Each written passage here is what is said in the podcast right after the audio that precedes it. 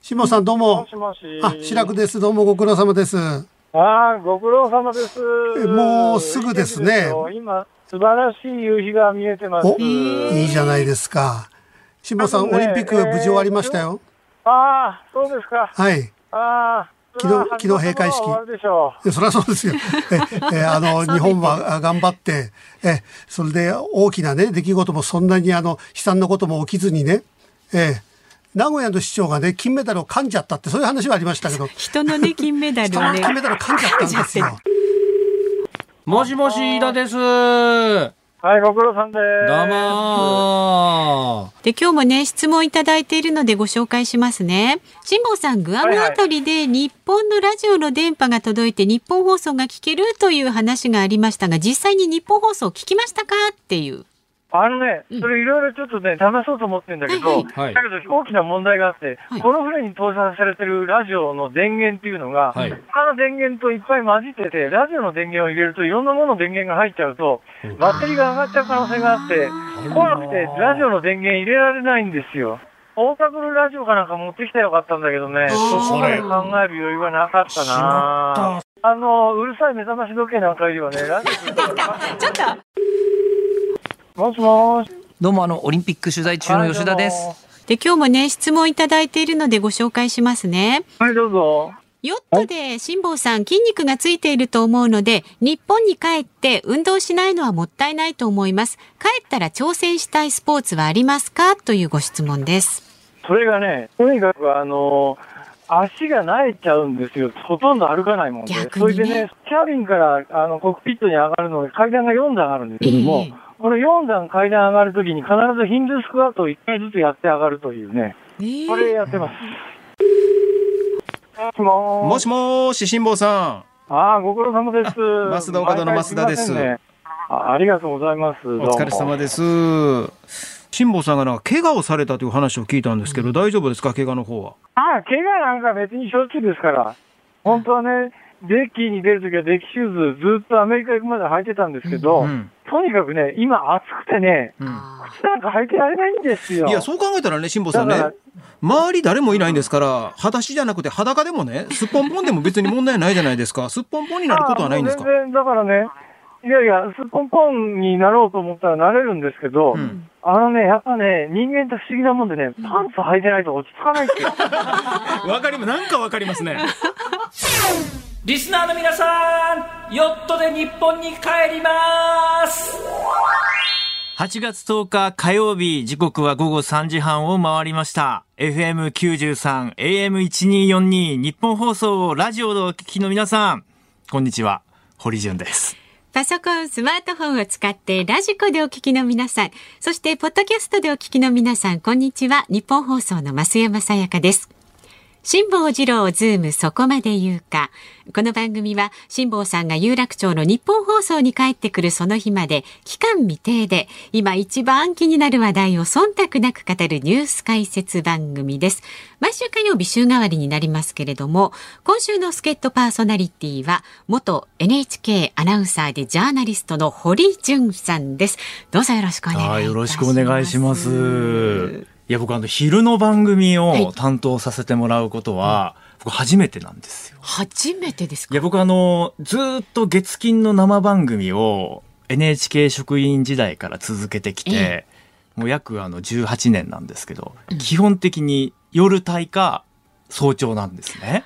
ああ、でも確かにええお昼にお見かけしたことはあまりないかも。大体この時間帯取材に行っていたりする時間帯で、うんだから僕はあのその岡山放送局が初任地なんですけれども、お昼の時間のニュースをその時に時々担当していたのがすごく懐かしくて、ええお昼休みとか、あとこの日差しを浴びた中で今日お天気どうなるかとか、ええいやもう働いてる皆さんと一緒にこうやり取りしながらっていうのが、うんうん今日は楽しみに来ました。あ、じゃあちょっと新鮮な感じですね。いや、そしてまあ日本放送ですからね。はい、あ、え、日本放送ええはでもご出演は、いや、えっ、とね、それこそ NHK 辞めた直後ぐらいに、ええええ僕のあの友人のひで批評家の宇野恒弘さんが、はい。あの、オールナイトニッポンをゼロやってらっしゃったんで、はい。ゲストに呼んでいただいたりとかしてからちょっとコーナー何コーナーか出させていただいて以来なので、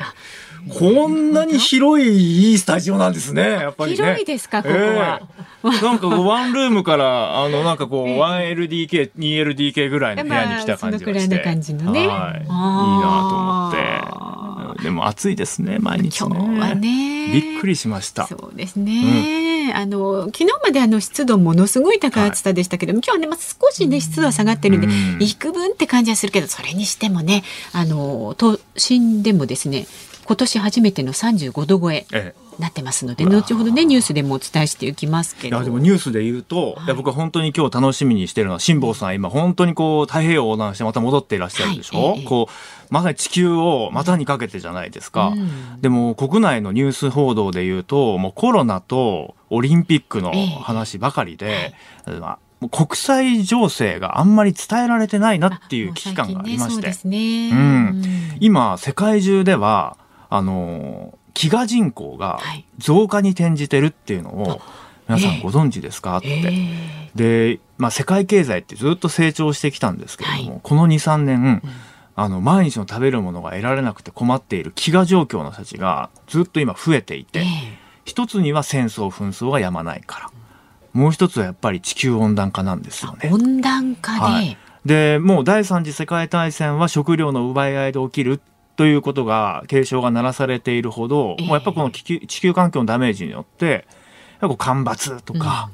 うん、で、まあ、ゲリラ豪雨のようなああいった形の異常気象でなんかねそんな世界情勢の話をちょっと今日は皆さんと一緒にシェアしたいななんて、ね、そうですね。あの番組の中でご紹介していってください。でどうしましょうかね。もう皆さんよくご存知だと思いますけど一応プロフィールご紹介しますか、うん、いや本当全然そうでもないんですそんなことはない、はい、隙間産業でやってきました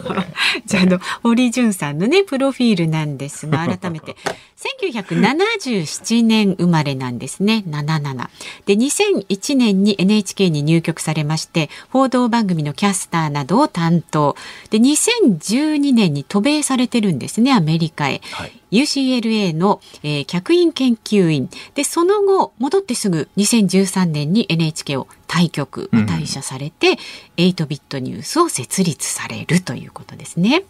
で、現在は毎週月曜日から金曜日朝7時から8時まで生放送の東京 MX テレビのホリジュンモーニングフラッグのメイン MC を担当。で、またジャーナリストとして5年の歳月をかけて分断された世界をね、追った映画私は分断を許さないでは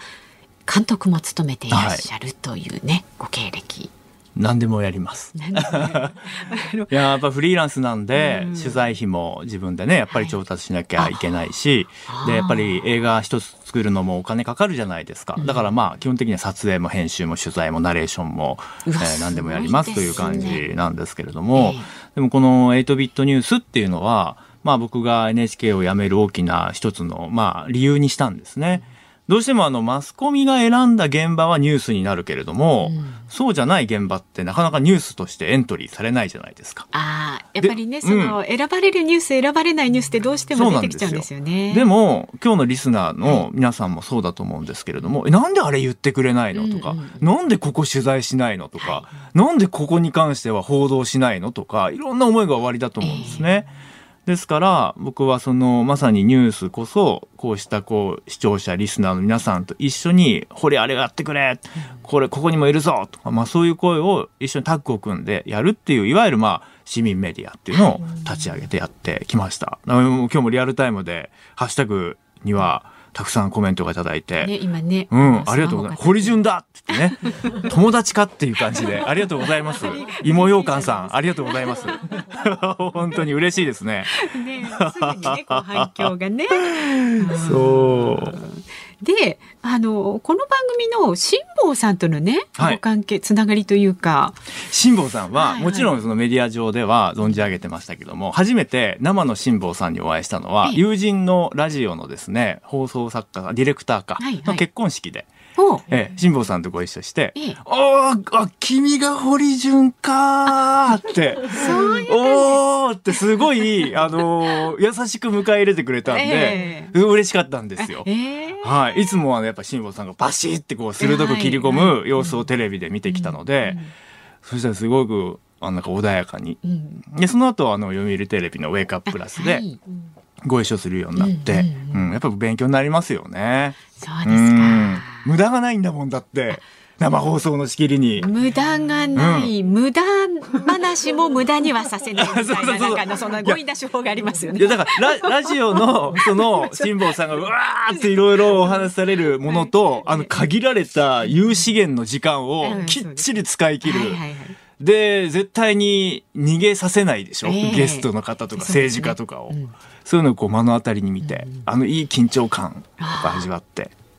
うんだからちょっと今日重責ですねはいそんなこと。まあでもあの、5時台にね、いつもあの、衛星電話つないで、太平洋上の辛坊さんとお話しする時間がありますので、ぜひ。本当に心配しても無事にね、今うんキロについていらっしゃるからそうですね。順調ですよ。もう7割超えてね。だってもう何週間ですか？出発されて、えー出発が、いつだっけ？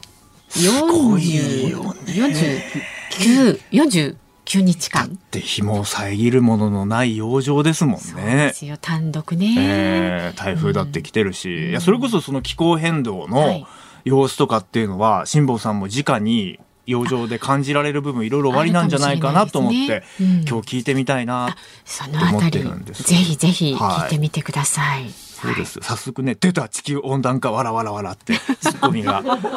それってお高いんでしょうさんありがとうございます。ちょっと今日はゆっくり皆さんお話ししましょうか。ぜひねお付き合いください。よろしくお願いします。ではじゃあいつものようにね株と為替の値動きからお伝えしていきます。今日の東京株式市場日経平均株価続伸しました。先週末と比べまして68円11銭高い27,888円15銭で取引を終えました。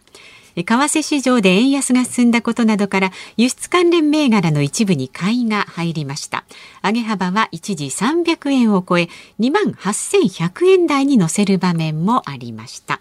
で為替相場現在1ドル110円40銭付近で取引されています。昨日のこの時間と比べますと30銭ほど円安になっています。さあ今日のズームそこまで言うか。まず4時台に取り上げるニュースはコロナ禍で求められるデータの正しい活用方法はということで、えーこちらを株式会社ジグ JP 会長でオープンデータ伝道師の福野大輔さんに伺っていきます。これは堀さんがね福野さんとぜひお話をしてみたいという形。いやそうなんですねあのどうしてもコロナ対応にしてもそうだし、はいオリンピックの人の管理のあり方もそうですしいわゆるあのデジタルを活用した取り組みっていうのがちょっとなんか物足りないですよね。あのココアっていうアプリが開発されたにもかかわらずもうなんか亡き者のようにしてもう語ってはいけないものみたいな感じになっちゃってます ね。うん、でもまあこれだけデジタルのことをやりましょうっていう時代に、実際にもうすでにコロナの対応などでもデータを活用して私たちにしっかり提供してくださっている、そういう活動をしているのが福野さんなんですよ。はい。ええ。僕も毎日福野さんがオープンデータといって公開されてるそのコロナの病床使用率だったり、重症患者の、えー方が入ってる病床の使用率だったりっていうのを一つにまとめたサイト、はい。本当に参考になっていて、でこういうことがそのどういうこう理由で具体的にじゃあ今後どんな風にデジタルを活用したらこの国の安全はもっともっと安心につながるのかっていうのをヒントをお伺いしたいなと思って。でいつか機会があればお話ししたいと伺っていて、ええ今日今回ズームに出るということでぜひリクエストさせていただきましたよかったです。で、5時台は東京2020オリンピックで見えた制裁できない日本の弱点にズームします。番組ではラジオの前のあなたからのご意見もお待ちしています。メールは zoom zoom アットマーク 1242.com 番組を聞いての感想をツイッターでもつぶやいてください。ハッシュタグ漢字で辛坊治郎、カタカナでズーム、ハッシュタグ辛坊治郎ズームでつぶやいてください。お待ちしています。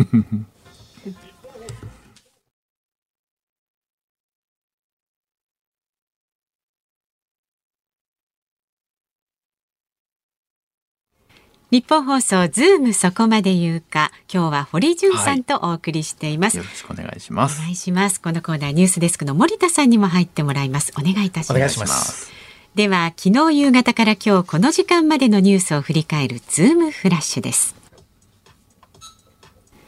今日は東京都心では最高気温が35度以上と今年初の猛暑日になりました関東各地でも猛暑になり広い範囲に熱中症警戒アラートが出ました。八王子では3時現在で39度練馬では37.9度となりました。読売新聞社が実施した全国世論調査で東京オリンピックが開催されて良かったと思うは64%に上り思わないの28%を大きく上回りました。なおもっと観客を入れた方が良かったは12%にとどまり無観客で良かったは61%でした、新型コロナウイルスのワクチンの普及で先行するヨーロッパやイスラエルで3回目の接種を行う動きが広がっています。感染力の強いインド由来のデルタ株が世界的に流行する中追加接種で抗体が増えるということに対する期待感が背景にあります。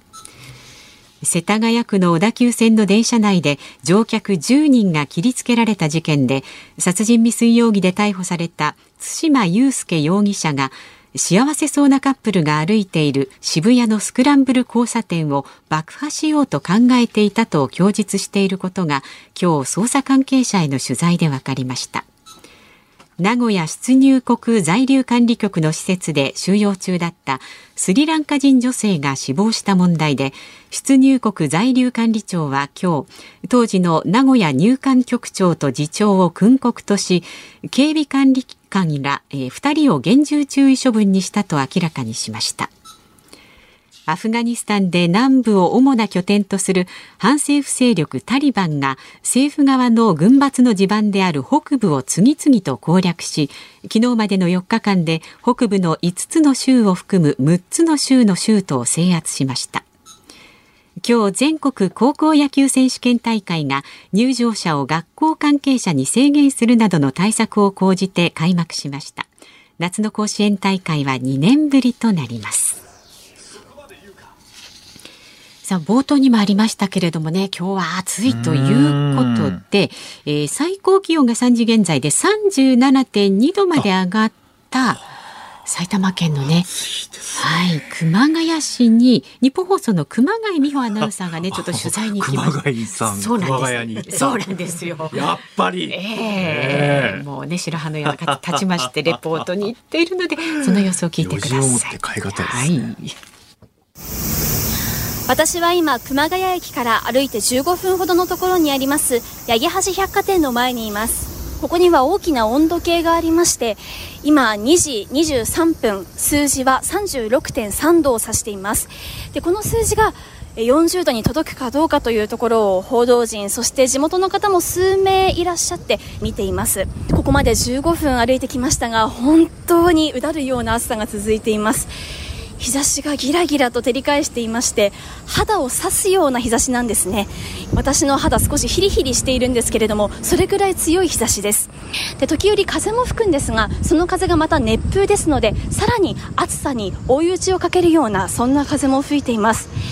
この八木橋百貨店の前は木陰になっていて地元の方がここで休憩をしていらっしゃるんですね。今からそんな方々にインタビューをさせていただきたいと思います。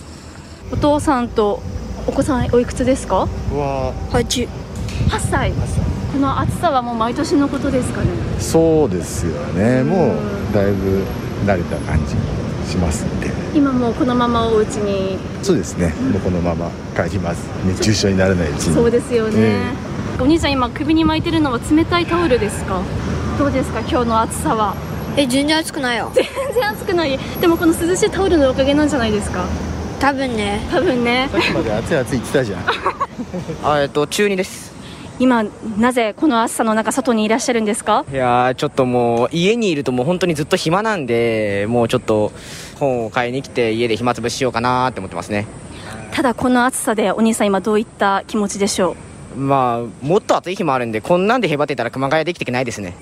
でもそれでも暑さ対策はしっかりねしなきゃいけないですよね、お兄さん今してる暑さ対策は何かありますか、まあ、やっぱこういう半袖着たりとかあとちゃんと今この水筒入ってるんですけどそれ持ってきたりして。しっかり水分補給もしてじゃあこの後本買いに行ってください、はい、ありがとうございます、ありがとうございます、はい。以上熊谷市から日本放送アナウンサー熊谷美穂がお伝えしました素晴らしい。もうこの温度差ですよ。本当そうですね。こうマスコミの暑いでしょ？そう。そうでもないですよ。三年前に41.1度を観測してますからね、熊谷はね。熊谷なめんなって感じがこう伝わってきまして。いやいいですね、皆さん。いやでもねあの、はい、バカにしないでこう熱中症対策ねきちんとなさって、ね、あとマスクはね屋外だったらもう適宜外した方がいいですものね。そうですね。はい、でもあのー、やっぱり僕は思うのはこう地元には生活のやはりこう知恵があるわけですよね。であの確かあのかき氷とかもそういうのも独自の味のアレンジが地域にあったの。以前取材させてもらったことがあるんですけれども、はい、なんかやっぱりこうマスコミがこう作り上げるこう文脈と、うん、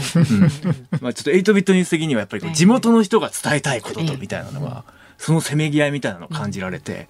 いや冒頭からすごいリポートを聞いたなっていう感じがして。僕はゾクゾクしています今。あいよかったです。ご期待に添えて、あ、のねざっとこのニュースを、ズームフラッシュお伝えしましたが、はい、気になる点は？いやそうですね。まあ本当どのニュースもあの気になりますし、まあ今ねあのテレ朝の社員があの飲酒をしていて骨折なんていう速報が入ってきてこれは堀さんどう思うんですか？っていうのがありますけれどもいややっぱりこれはもう政府の話もそうですしあのメディアの側の人間も問われるっていうことは大前提なので、まあ、これまたちょっとニュース入ってきて僕もしっかり見たら皆さんのツイッターの質問に答えようと思ってます。今入ってきたニュースで言うあ今お伝えいただいたニュースで言うと僕はあのアフガニスタンの情勢が大変気になりますね。はいあれよあれよという間に主要都市が陥落していっている。で米軍がねどんどん撤退してますからね。そうなんですよね。えー、で、まあ、米軍が、まあ、力の空白域ができて、はい、それ以前に4年ぐらい前に僕はあの JVC 日本国際ボランティアセンターという NGO が、まあ、アフガニスタンでも人道支援をやってきた。で、そこから地域のあの人道支援チームが地元の方々によってだいぶあの立ち上がってきたということで、パートナー関係になってそこを任せるようになった。はいでその人道支援のグループを立ち上げた主要なあのリーダーの一人が元タリバンの兵士なんですよ。でその彼は当然米軍と対峙してきた。でところがその米軍がその各地域の集落でその薬を置いて次の集落にっていったんですね。それはその薬が足りない、食料が足りないっていう地域の子どもたちのために米軍が置いていったと。で、それを見た時に、そのタリバンの兵士だった彼は、うん、ちょっと何かイメージが違うなと。で、対話をしてみたい。というふうに思うようになって、で、そこからその武装勢力をやめて、で、子供たちがね、地域でちっちゃい時から武器を持って遊びをしているのが、これがやっぱりこう、憎しみの連鎖を生んでるんじゃないかっていうことで、アフガニスタン政府に掛け合って、その武器のおもちゃ、まあ、モデルガンのようなものとかっていうのを販売しないようにするっていうのはどうだっていうことを、で、アフガニスタンの長期的な安定のためにはそれが必要だっていう、まあ、そういう活動をやってたんですね。で、その方にお話を伺った時に、いや、でも、堀さんと、今、世界中はもうアフガニスタンのことなんて目がいってないんじゃないかなって。もうイラクもあるしさってシリアのこともあるしって。でもそういう報道の空白域は必ず暴力がはびこるんだって。だから注目してほしいと言っていました。でもあれから数年経って実際にこうなってしまった同時テロからもう20年。そうですね。であの日本ではねあの復興支援会議も開いてましたものね。そうなんですよね。ですからなんか役割は日本もあるでしょうしね。ですから世界にぜひ目を皆さん向けていただきたいと思います、ズームフラッシュでした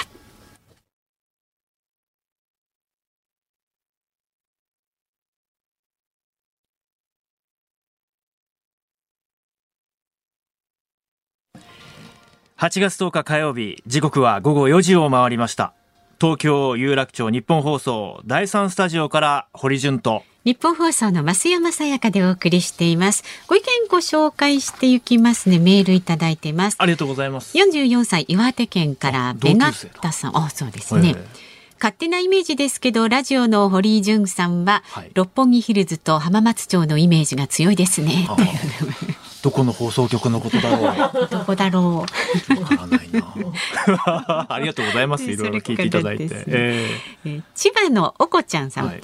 えー、バッハ会長が銀座をふらふらしたとか、本当に最後まで日本人の神経を逆なでする方ですね。ね選手の皆さんは観光もせず帰国しているのに、一番率先してルールを守るべき人ですよね。オリンピックを心から楽しめなかった最たる原因は、バッハの言動です。選手の皆さんの活躍に水を差しているのはあなたですと言いたいですというご意見ですが、いかがでしょうか？僕はね、あの、友人がボランティアで参加していたりとかもしていてですね、えー、で、本当にこう苦労しながらも自分の役割を果たそうと奮闘している姿を、えー、まあ、その、聞いてきました。はい例えば、その方は要人をですね、その車などで、その移送することを手助けするという。えー、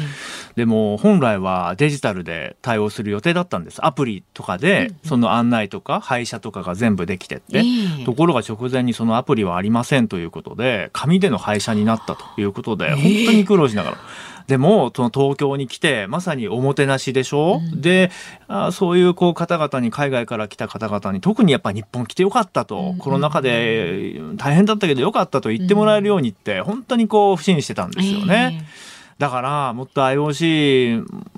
の皆さんもね、まあ、美味しいだけじゃないですよ。ちょっと現場から遠く離れれば離れるほど、もっと聞いて、地域の方々の声をっていう思いはありますね。うん。まあね、このご意見くださったこのおこちゃんさんと同じように思われてる方ってたくさんね、うん、いらっしゃると思いますけれどもね。千葉のおこちゃんさんは怒ってるって意味でおこちゃんさんなんですか？どうなんでしょうね、え。ー、全然あれですけど、今ツイッターも見てて、えー、山本小太さんが、うんものすごく美味しそうな焼きそばの写真を送ってきてくれたんですよ。本当だ。なんでこんな時間にこんな美味しそうなものをと思いましたけれども、ありがとうございます。嬉しいですね。えー、お腹空いちゃいますね。いろいろ見てますから僕は。ね、あのずっとそう堀潤さんね、片手にねあのスマホ持って全部チェックしてますんでね、ツイッターでもじゃんじゃんつぶやいてください。授業中だったら一番怒られるパターン先生としたら怒りますね。立ってなさいって感じですね。皆さんとつながりたいんです。よろしくお願いします。ハッシュタグ漢字で辛坊治郎、カタカナでズーム、ハッシュタグ辛坊治郎ズームでつぶやいてください。メールでもね、ぜひご意見を寄せください。z o o m ズームアットマーク一二四二ドットコムでお待ちしています。さあ、この後はコロナ禍で求められるデータの正しい活用方法についてズームします。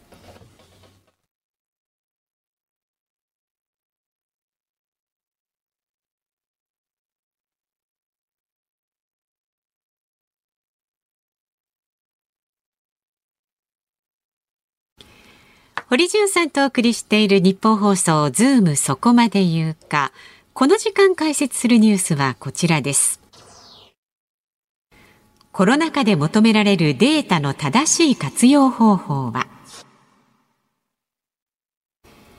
新型コロナウイルス感染症の患者数や患者者感,、えー、感染者用の病床数などを47都道府県ごとに表示した新型コロナウイルス対策ダッシュボードが去年3月から公開活用されています。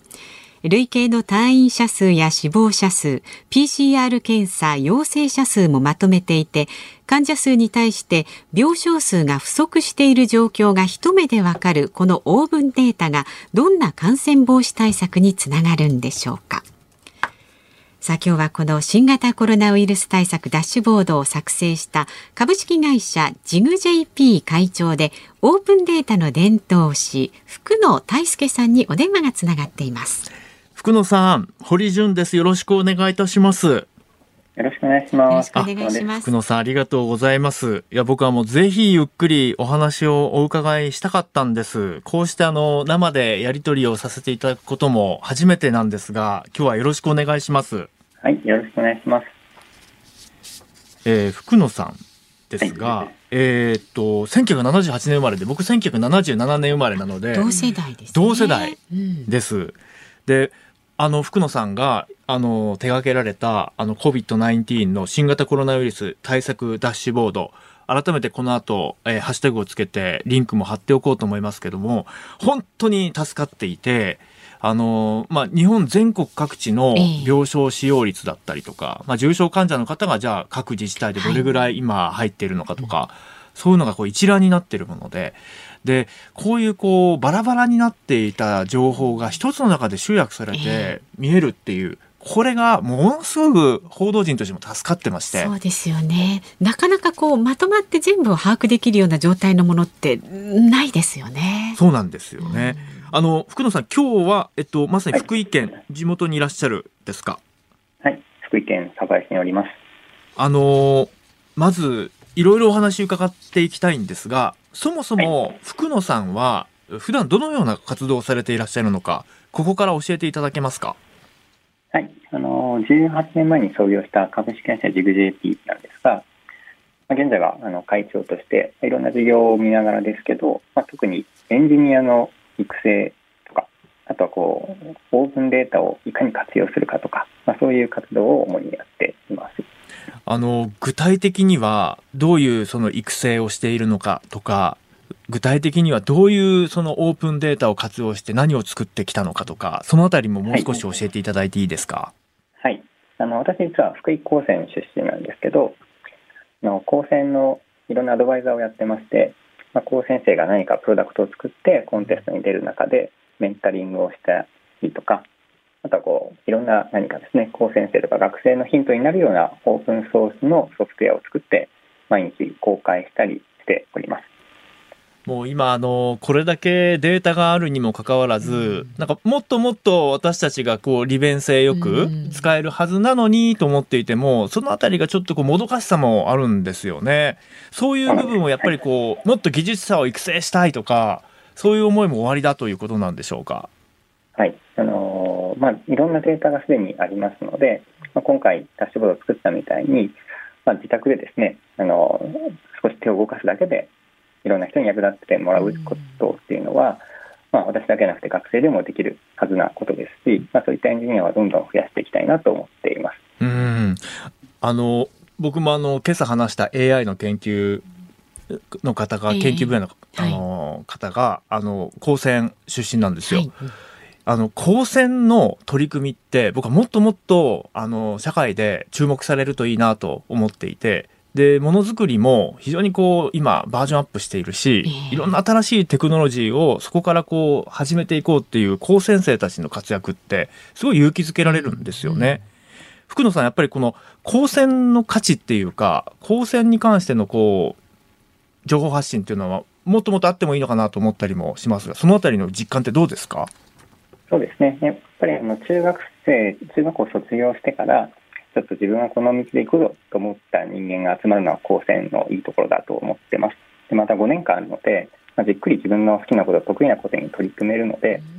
そんな成果をどんどん発信していくといいと思うんですよね。今ちょうどあのハッシュタグ、えー、をつけてダッシュボードのリンクを僕ツイートしました。はい、でツイッターご覧いただけない方のために改めてどんな情報があるのかというと、本当にその濃い赤、薄い赤、で、薄ピンクというような色を、えー、分けるような形でパネルがあって、そこにあの東京とか岐阜とか山梨とか長野とか各自治体の名前が入ってるんですね。で、そこにまあ大体今病床使用数が何パーセントなのかとか、で高い地域に関しては濃い色、はい、うん、薄い地域に関しては病床使用率がまだ余裕があるところと。まあ、こういうのがもう一目瞭然で、それをそのいろんなじゃあ重症患者の場合はどうなのとか、えー、その用途に応じてちょっと簡単にこうタップクリックするだけでババババッとこう全国の状況が見られるという非常にこう利便性の高いものになってます。あのそもそも福野さんはどうしてこのデータを使ってコロナ感染防止対策を考えようというふうにアクション取られたんですか？はい、去年の3月頃にですね、あのちょうど東京都の新型コロナウイルス対策サイトがあのオープンソースで開発というニュースを見まして、まあ、特にその時は東京で非常に感染者が増えてきていて大変な時期だったんですけど、まあ、一方、福井県はまだ患者が出ていなかったんですね。なので、そのなんでね、メディアで盛り上がっている温度感と、まあ、とはいえ福井県ではいないしなみたいな、こういう温度感の差を感じて、まあ、実はこういうあの都道府県別に全然状況が違うのではないかなと思いまして、えー、一覧して見える、まずは全体を把握するダッシュボードが欲しいなと思ったのがきっかけです。あの、ラジオ聞いてくださってる皆さんの中に、そのオープンデータってじゃあ何なのとか、オープンソースって何なのっていうふうに思われてる方もいらっしゃると思うんですね。これは具体的にどういうものなのかっていうのもちょっと教えていただいてよろしいですか？はい。あのオープンデータの方からまずお伝えしますと、あの世の中いろんなデータがありますと。本当にあの多種多様なデータがあるんですけど、まあ、どんなデータでもですね基本的にはデータを作った人の著作物っていう考え方をしないとあの、まあ、勝手に使って怒られちゃったりしちゃいますよね。まあ、ただし作った人がこのデータは自由に活用してくださいという意思表示をしてあるものがオープンデータと言います。はい、はい、で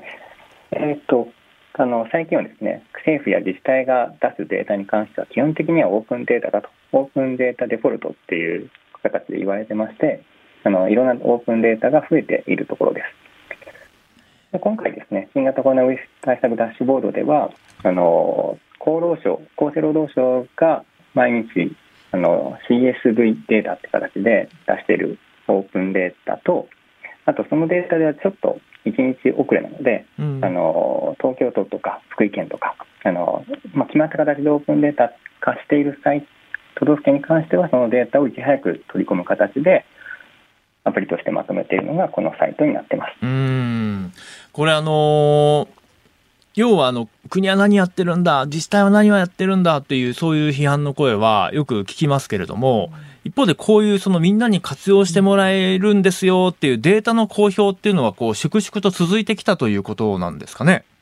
はい、あの増えてきていますね。まあ、実はオープンこのダッシュボード作った際にはオープンデータがなかったんですよ。えー、なかったんですけど、えー、はい、あのなかったんですけど、まあ、様々な形でデータ、まあ、数は公表されますよね。うん、でその公表され方が、まあ、ウェブサイトだったり、PDF だったり、うん、まあ、時々画像だったりするんですけど、そんなこうバラバラとしたデータをあのなんとかあの無理くり集めまして、えこういったアプリにするっていうことをあの当初は頑張ってやってました。ああ、そうですか。いや、あの、僕のですね、友人が勤めているコンサルタント会社でも、あの、まあ、国の業務を請け負って、まさにその、バラバラになっているデータを手作業で拾い集めてっていうのをやってたんですけど、そこがなかなかうまくいかないっていう話をこう聞いたんです。これはあの、やっぱりそういう PDF になってたりとか、もしくはあの、報道ベースでとか、うん、もしくはこう紙でしか残ってないとか、こうデータがやっぱりバラバラになってたっていうのが、やっぱこう初期の状況だったということですか？はい、えー、結構大変でしたね。あの、感染者数はわかるんですけど、うん、この、そもそも何人患者がいて、行っても大丈夫なのかっていう医療キャパですね。うん、それがどっちかというと大事じゃないですか。まあ、東京都と福井県では人口全然違いますから、あの福井県で1日に100人も出たら大変なことになっちゃいますから、そういった病床数っていうものをあの分母にしようと思い立ったのはこのサイトなんです。ね、ただそのデータが当初全然なくてですね、うんうん。えー、いろんな形であの発表される病床数っていうものを、あのこれをこのサイト見ていただいているユーザーの方からここで知事がこうやって言ってるよみたいないう情報を受けて、あの更新するみたいなことを、えー、日々やっておりましたと。え、いつ頃からいつぐらいまではそうした状況で、いつ頃からこういうその活用がしやすくなった厚労省のオープンデータっていうのが始まったんですか？だったかな。まあ、開発した当初は3月からそうですね、半年近くはそんな状況だった気がしますね。うんじゃあまあ、この1年の中で、だいぶそうしたデータ活用ということも、国の方もその足並み揃ってきたなという、そういう実感ですか？はい、そうですね。あの、厚労省さん、あの、お願いなので、ちょっと CSV オープンでやりませんかみたいなブログを書いて、なるほど。いろんな方にちょっと、あの、伝えようと頑張ったんですけど、うん、そのしばらくしてから、厚労省からの CSV オープンデータっていうのが始まりまして、うんでそこに、まあ、週1ですけどあの病床数も記載されて公開されるようになったんですよ。いや僕はねそうじゃないかなと思って伺いたい、やその日本国内には福野さんをはじめですよ。そうした技術を持っているとか思いがあるとか、うん、こうすればいいじゃないかって思っている技術者たちはいっぱいいるんですよね。で、そういう人たちがこうすればいいじゃないって思いが、ちゃんと届けるべきところに届けば、できないこともないんだっていうか、まあ、厚労省のパは今回ねこういう形で前進の方向に向いたんですけど、他の分野でもまだまだ届けるべき技術者たちの声あるんじゃないかなってもどかしい思いがね、うん、でもそれはあの福野さんやっぱりブログで発信したりとか、いろんな周りに呼びかけをしたりとかして少したその国も対応変わってきたっていうのはあの、ある意味手応えは感じられた部分ですか？そうですね。あの今回やはりデータがあのみみんな見たかった。っていうところが非常に大きかったと思うんですね。なので、えー、国の方も結構見ていただいたり議員の方もこのサイトをあの国会でも紹介していただいたりということも必要なんですけど、やっぱりこういうデータがあのできるっていうことがオープンデータの力として伝わったんではないかなというふうに思っています。あのこれからバージョンアップすべきはあの、ココアのような、ああいうこう、アプリを活用した、より私たちが、そのいろんな情報を、まあ、発信したり、受信したり、まあ、送信したり、活用してもらったり、活用したりとか、そういうものの開発かなと思うんですけど、この点に関してはいかがですか？はい。あの、もちろんアプリ化するってことは非常に重要で、こが大事なんですけど、やはりアプリ化するのは結構時間も労力もかかるんですね。なるほど。なので、その手前にまずデータ化するっていうことが非常に重要だと思っています。で実際ですね、この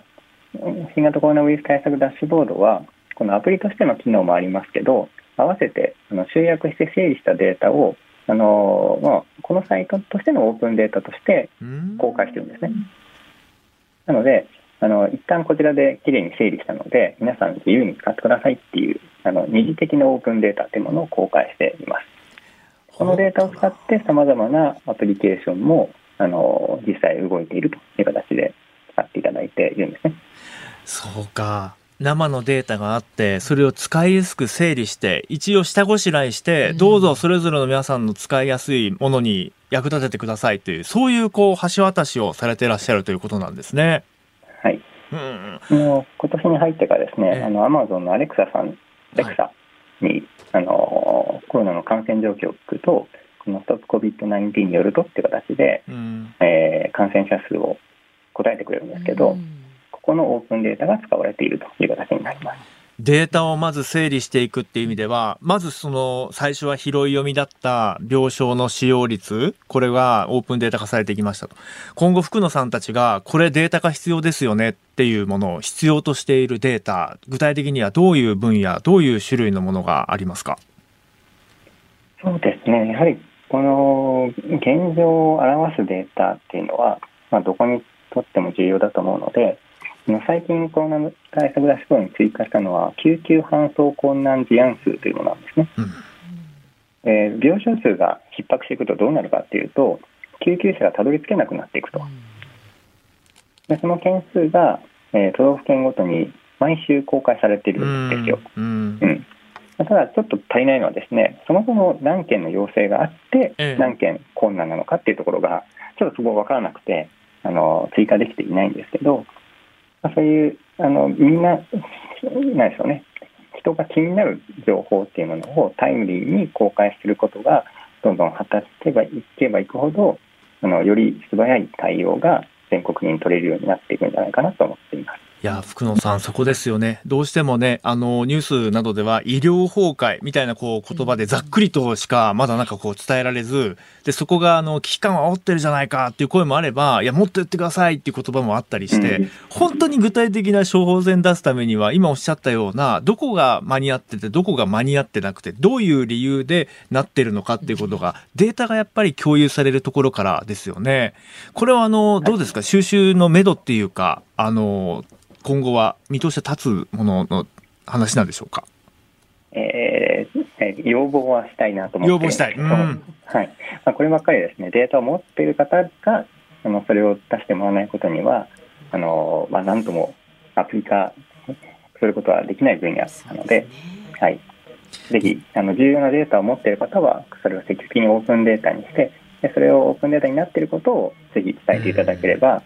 あのみんなで作たいなと思います。ありがとうございます。福野さんたちがいろんな技術者たちを育てている様子なども、ぜひあの、福野さんのツイッターなどをフォローしていただくといろんな情報にも触れられますので、ぜひ皆さんよろしくお願いいたします。なってください。今日はお忙しいところどうもありがとうございました。株式会社ジグ JP 会長の福野大輔さんでした。ありがとうございました。ありがとうございました。はい、ありがとうございました。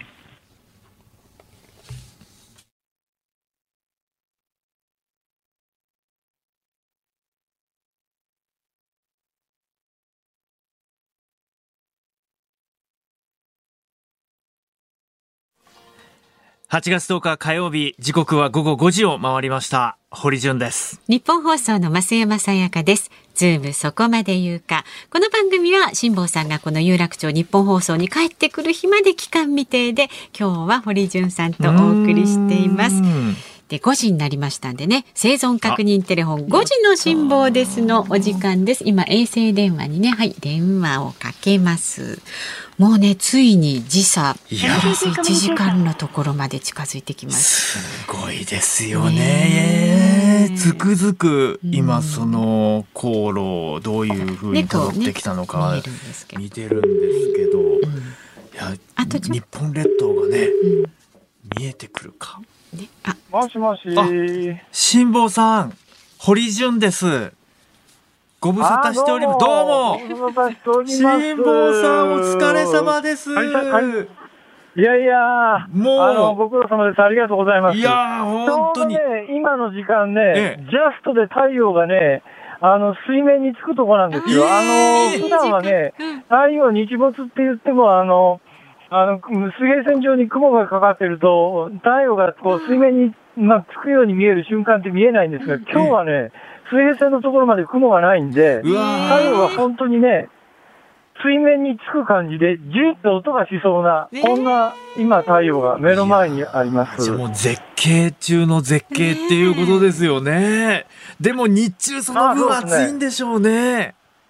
暑い。もうめちゃめちゃ暑い。めちゃめちゃ暑いんですけど、めちゃめちゃ暑いんですけど、今日あのね、北緯20度を超えた北に上がったんですよ。ええ、それで、この間まで、あの、北緯15度ぐらいまで下ってた時に比べると、はい、5度だけ緯度が上がっただけなんですけど、ええ、でも、もしかしてマシかもしれないですね。そそれで言うと、東京なんか、北緯35度を超えてるわけだから、もっと涼しくていいはずなのになんか暑いらしいですね。いや今日もだからもう場所によってはもう40度近く、もう30、もう猛暑日も超えていきましたもんね。はい、いや、辛坊さんでも体調、その暑さの中で体調大丈夫ですか？あ、あのね、体調ですか？体調はね、もうあの、悪くなりゃ、あの、知るだけの話ですから。というかね、あの、困ったことが一つあってね、ええ、あの、コレステロールを抑える薬と、血圧を抑える薬と二つ持ち込んだはずなのに、え何の計算間違いか、血圧を抑える方の薬がですね、えー、足りなくなってですね、2週間分ぐらい足りなくなって、それ一月ぐらい前に気がついたんで、あの、量を半分に減らして、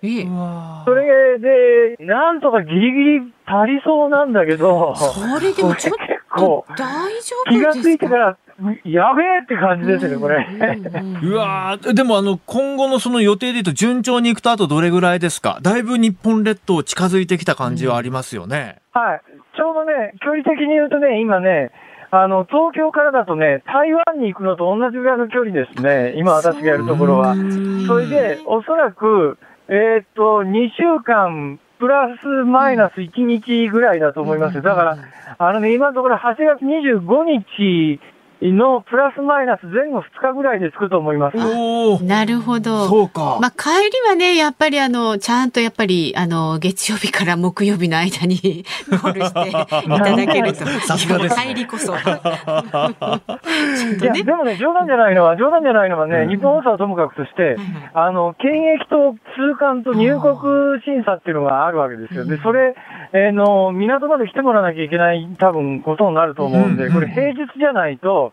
あの、公務員の皆さん、仕事で、日曜日ってわけにいかないと思うんで、平日つかないとまずいだろうと、実は思ってるんです。だから月曜から金曜までのどっかかなと思いながら今走ってますけどね。いやー、でも本当あの、リスナーの皆さんもツイッターで、わー、生きてたーとか、いや、ほんますごいわーとか、元気な辛坊さんとか、もう本当に皆さんからの見守りの声とともに、ちょっと血圧の話は心配っていうのは。いやいや本当にねうん。ありがたいですよ。そういうのがないとね、やっぱりね、モチベーション保ちづらいですよね。で、もう本当にね、あの、もうこれ、特にあの、帰りなんか精神的に結構病んでますからね。あの、とにかくもうむっちゃ暑い日に、もうこのまま海に飛び込んで楽になろうかとか思いますもんね、それはね。みんなズームのスタッフもね、首がよりじり、もうよじれちゃうぐらいもう長くしてね、待ってるんですかいやら。僕はでも辛坊さんがこの一つの大きな目標をやり遂げて、そして帰りもこうしてその現地の様子を洋上から伝えてくださってるのはやっぱこう伝え手の一人としては本当にもうあの敬意を表したいと思います。やっぱり海の家にいるとやっぱり自然の変化っていうのもまあより感じられるところ強くなられたんじゃないですか？さらに。いや、というかね、やっぱりね、5分後天気がどうなるとか、10分後天気どうなるとかっていうのはね、それを見てると分かる、分かるようになりましたね。それってお高いんで翔さんが悟ってるよ二郎はっていうツイッター来てます。ほらみんなね、それで注目してますから、応援してますからね。っていうふうに、っていうふうに話してる間にね、ちょうど今太陽がね、あの、水面下に隠れましたね。うわもうリアルタイムで。え、でも変化してます。今度はでもそ真っ暗闇になるわけですよね。いや、でもね、多分ね、いくら真っ暗になるのは1時間後ぐらいから、で、今ね、月がね、出てないんで、ええ今日なんかはね、完璧に星が見えると思いますよ。天の川が、天の川もやっぱり当然のことながら北極星を中心として回転するんですけども、ええええ天の川が回転していく様なんかなかなかね、東京じゃ絶対見られないですからね。絶対見られないですよ。東京どころか、なかなか、ね、陸地では見られないです、今や。まあそうだろうな。まあそういう意味ではね、あの、普通に生きてると見られないものをたくさん見ましたよ、今回は。聞きたいですね。そんな話も早く聞きたいと思ってますんで、今日のところはね、あの、血圧上がんないように星空堪能して、ね。本当だよね。ちょっと落かち着いて心臓が、そう思うとなんか心臓がドキドキするんだよね、これ。もう冷静に冷静に。まあ、どうどう冷静にでもあの、月に一回召し上がる冷えた氷のペットボトルの水がたまらないっていう情報がちょっと入ってきました。ああ、そうですね。あの、いや、あのね、だからね、エンジンかけると冷蔵庫使えるんですよ。だからエンジンかけたいんですけど、あのね、エンジンかけなきゃいけないほど風が落ちないんですね。これが、もうちょっと風が落ちたらエンジンかけて走ってやろうとか思うんだけども、ええギリギリのところで踏みとどまって、なんとか成立ができてるんで、エンジンかけるタイミングがなくて、そうすると冷蔵庫使えないんですよ。ああ、そういうせめぎ合いもあるんですね。そうなんです。はい。そうやってね、ゴールに向かってください。えーお天気をお伝えしますね。はいはい。はい。一時的に風が止むことがありそうなんですけれども、今後平均10ノット前後、最大15ノット前後、東南東か東の風が続く見込みということです。お天気はにわか雨がある程度で、引き続き晴れが続くというお天気です。気をつけてくださいね。はい。はい。はい。ありがとうございます。シモンさんありがとうございました。あどうぞどうぞご無事はで。さあ、明日もこの時間ね、生存確認テレフォン5時の辛抱です。お送りいたします。回って見えるっていう、もうあの表現はなかなかないですよ本当ですよね。ロマンチックだわ。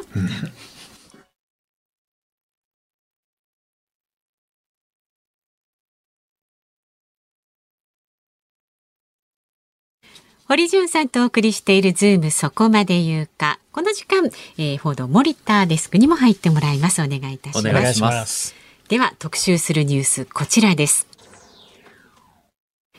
東京2020オリンピックで見えた制裁できない日本の弱点。アメリカとイギリス、カナダの3カ国は昨日大規模デモを招いたベラルーシ大統領選から1年となったのに合わせ強権支配を続けるルカシェンコ政権に対する追加制裁を発表しました。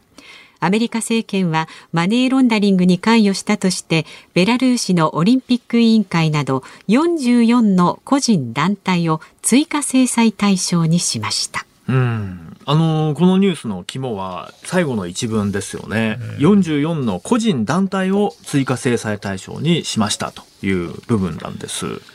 あのーやっぱこう制裁と聞くと、はい、その国家が国家に対して制裁を科すというイメージ持たれてる方、えー、強いと思うんですね、はい、多いと思うんですね。ところが今言ったように、例えばアメリカやイギリス、カナダといったこれらの国々は個人とか団体に対して制裁を加えてるんです。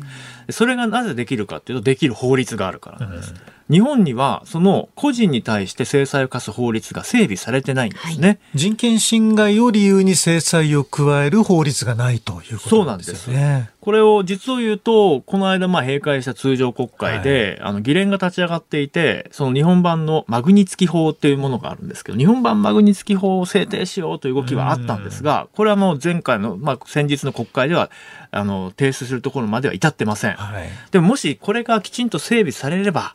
もう本当にこう、見守るしかなかった香港の問題であったりとか、えー、そして、まあやはり、こう、ミャンマーの問題であったりとか、はい。日本国として、例えばじゃあ、ミャンマー国軍で人権弾圧に加担している将校の家族の、うん、え日本に、え来ているビザの発給を停止するとか、あまあ、口座を差し押さえるとか、うんまあ、例えば、まあ、香港の弾圧に関わっている、その要人に関してのビザをどうするかとか、まあ、そういう対処を、そのオプションとして増やせるわけですよね。まあ、日本は北朝鮮なんかには制裁加えてますけれども、あれあの、外為法を使って資産の凍結なんかをしてますけれども、基本的にはあの、国連の安保理決議がないと、そういった制裁できないっていう形ですもんね。そうなんですよ。だからもう制裁っていうのがものすごくこう、重たいものになってますよね。はい、でも、これだけ今、その人権侵害っていうものが各所で次々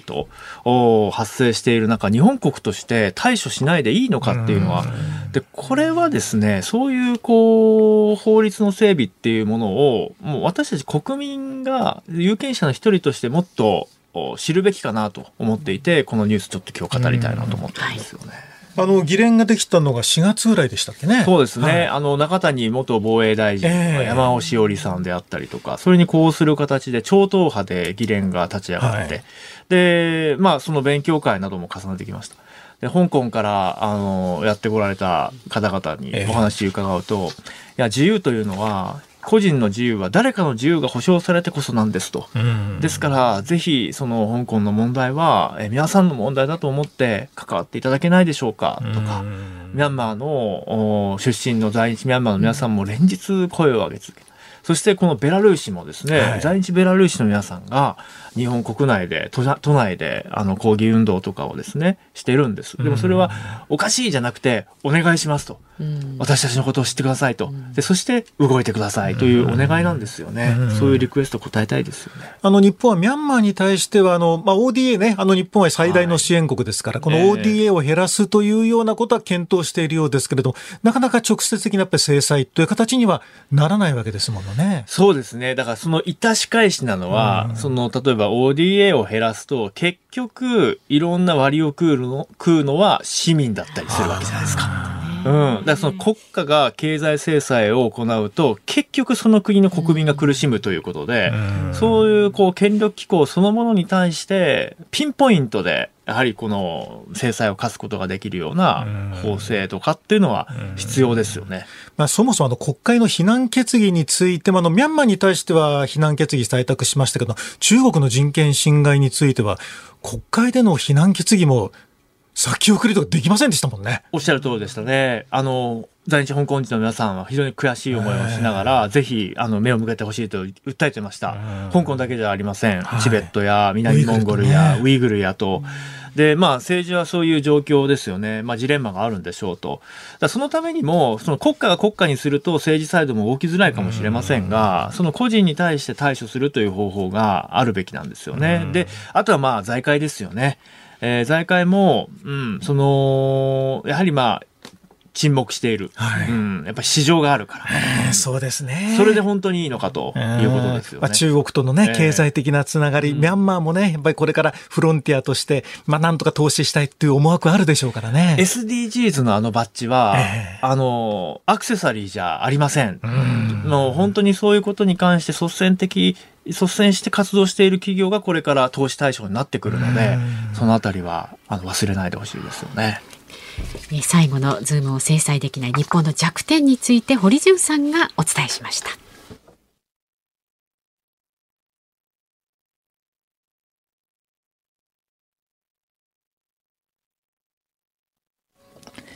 お送りしているのは堀潤が選曲しました雨ざらしで辻褄合わせに生まれた僕らです、はいまあ本当、うん、いやもう染みますよね。どうしても足元のね、状況に目が行きがちなんですけど、この瞬間もいろんな状況の中で、えーいろんな思いをしている人たちがいるんだっていうことをね、やっぱり。あとは、まあ、一人一人こう、なんだろう、こう、無駄なものはないっていうかね、一人一人にこう役割があってというか、うん、それは、なんか、だから誰も死んではいけないし、誰も悲しんではいけないし、と思いますしね。うん。改めてねこうじっくり聞いてみたくなるね歌詞ですね。そうですね。うん。さあもうそろそろねお別れの時間になりますが。あそう長いリハーサルでした。ここから本番でしたね。余裕ですもういやいや終わっちゃうんですか？寂しいですけど。本当でもリスナーの皆さんともツイッターなども通じていろいろ触れ合うことができまして